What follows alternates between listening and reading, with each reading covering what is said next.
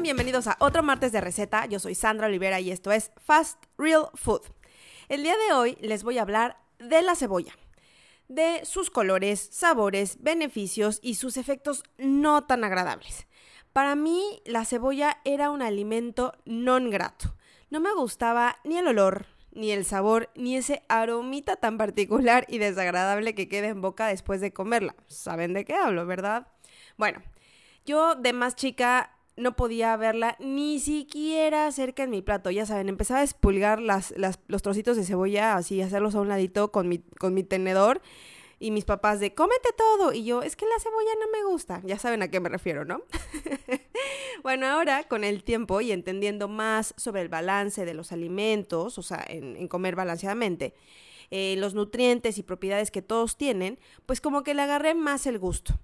Sigo sin ser fan de picar cebolla, porque además de que lloro más que en la película de La vida es bella o cualquiera o cualquier otra del estilo, haga lo que haga, me queda un olor en los dedos y como que en las uñas que de verdad no me quito con nada, al menos de un buen rato. Y eso que, eh, o sea, previo al, perdón, posterior a haber picado la cebolla, me pasó limón, vinagre, jabón, como 30 mil veces, ya saben, la crema de manos que huele más rico, me la pongo cada 5 segundos. Bueno, igual me tarda hasta como medio día, a veces hasta el día completo en quitarse ese olorcito en, en mis dedos. Anyway, confieso que tampoco soy tan fan de la cebolla cruda, o sea, sigo sin ser fan de la cebolla cruda, y menos si, eh, eh, eh, perdonen, y menos si es blanca.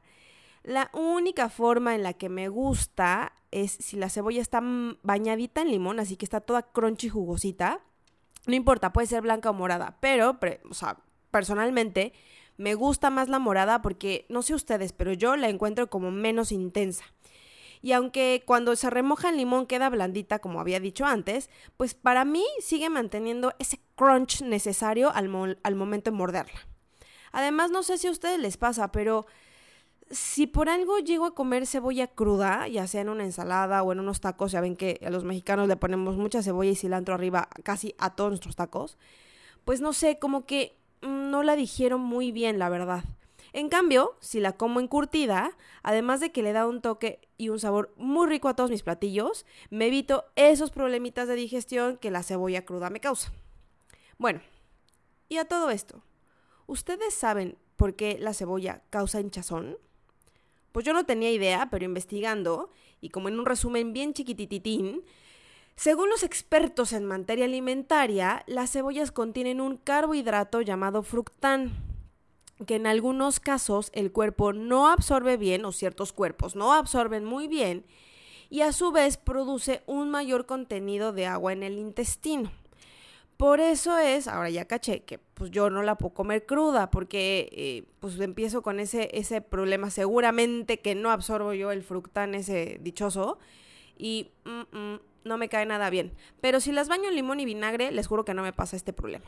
Es por eso que les quiero compartir el día de hoy mi receta de cebolla morada encurtida, que es tan fácil de hacer y queda pero tan rica que van a querer usarla en absolutamente todos sus platos de aquí, de aquí en adelante. Ya lo verán.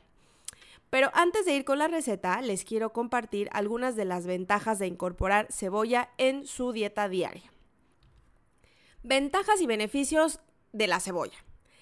Es rica en vitamina C, en fibra, proteínas y ácido fólico. Contiene calcio, hierro y potasio.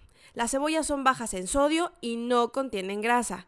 Son una fuente rica de flavonoides que actúan como antioxidantes, también actúan como antibióticos, tienen antiséptico, diurético y expectorante, reducen los niveles de azúcar en la sangre y nivelan la presión arterial alta. Las cebollas se pueden aplicar tópicamente, es decir, así como toquecitos en la piel directamente. En contusiones, contusiones son como moretones o moretes, como le digo yo, heridas y granos porque tiene propiedades antisépticas. Y también es un agente antiinflamatorio muy bueno porque ayuda a prevenir la coagulación de la sangre y se, utiliza a menudo en el tratamiento de la artritis reumatoide. Evidentemente, así como enlisté un gran número de bondades y propiedades que tiene la cebolla, también tiene su lado B. que como ya dije antes, no solo queda en un tema de mal aliento, de lágrimas y de mal olor en las manos o dedos después de picar cebolla también puede tener un efecto no deseado en la salud en ciertos casos particulares y es por eso que es tan importante consultar con su médico tratante antes de meterse a comer cebolla en cada comida. Bueno, cebolla y cualquier otra cosa, ¿eh? porque ya lo he repetido en varias de mis publicaciones, no porque algo es natural significa que es bueno o que nos hace bien, cada cuerpo es un universo, recuerden. Y eh, algunos alimentos, algunos medicamentos, algunas vitaminas se contraponen con algún tratamiento que estamos llevando. Entonces, por favor, por favor, mucho ojo con esto. Siempre consulten con un profesional, porque no es tan sencillo como llegar y meterse, ay, me voy a, voy a inventar algo, ¿no? Pero me voy a, poner, me voy a, meter vitamina C y resulta que están tomando otro medicamento que se, que se contrapone con, con, o sea, contraindicado con vitamina C. Entonces, a lo mejor no les hace daño, pero están restando efecto, entonces tampoco les va a funcionar. En el caso de la cebolla particularmente, por ejemplo, la gente que toma litio por cualquier razón médica, podría haber resultados contraproducentes ya que la cebolla disminuye la capacidad de eliminar litio en el cuerpo. Otro problema sería con las personas que sufren de presión arterial o también con la gente que toma anticoagulantes o con las mamás que están lactando porque deben de evitar la acidez estomacal, etcétera, etcétera. En fin, insisto, cada, cada, cada caso es muy particular y antes de meterse cantidades eh, universales, exorbitantes, exageradas de algún medicamento, de algún producto, de, así por más natural que sea, porfa, primero lean que no, se no sea contraproducente o no se contraindique con algún medicamento que están tomando. Y lo ideal es pues no buscarle en el doctor Google, sino preguntar a un especialista o a su médico tratante.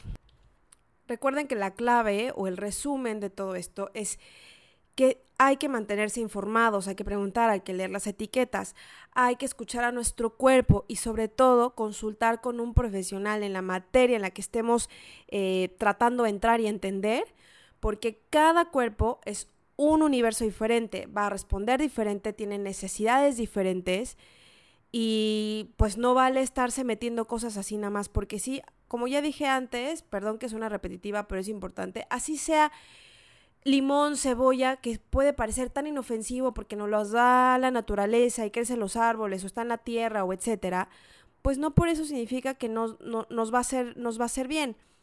A lo mejor no nos hace mal, pero como dije antes, puede que se contraindique con algún medicamento y entonces estemos restando los beneficios que podríamos obtener de este alimento.